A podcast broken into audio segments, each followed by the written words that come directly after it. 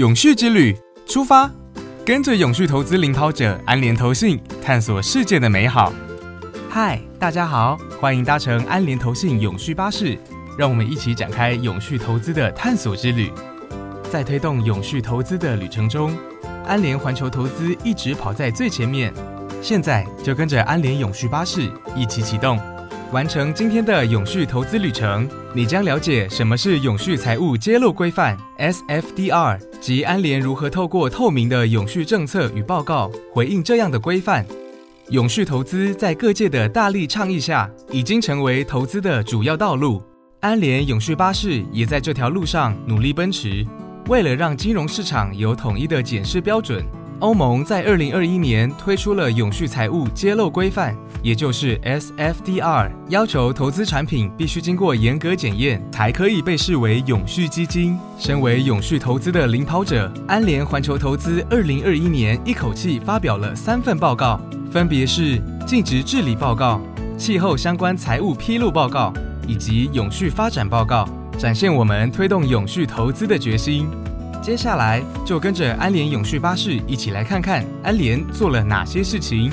首先，安联将永续风险融入投资决策流程，并公布主要不利影响风险政策与声明，内容包含气候变迁相关指标，如碳排放量等。按照永续财务揭露方案的规定，基金需依照绿化程度分为第六条、第八条与第九条等三种类别。第六条规范了非永续类的产品，若符合第八条、第九条的规范，就可被归类为积极型的永续型基金。秉持资讯透明、永续投资的使命，安联环球投资将所管理的基金中符合 SFDR 第八条与第九条规范的基金，在公开说明书、官网及年度报告上清楚揭露。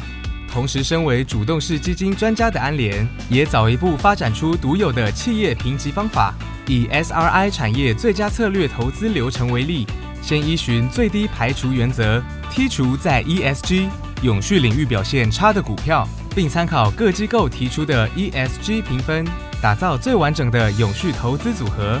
一切的努力就是希望持续提供投资人更多元、符合 SFDR 并具有正向影响力的投资解决方案。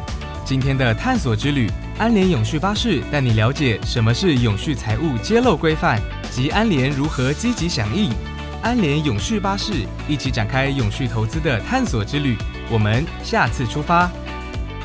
主动让投资发挥影响力，投资一定有风险，基金投资有赚有赔，申购前应详阅公开说明书。以上节目由安联投信合作播出。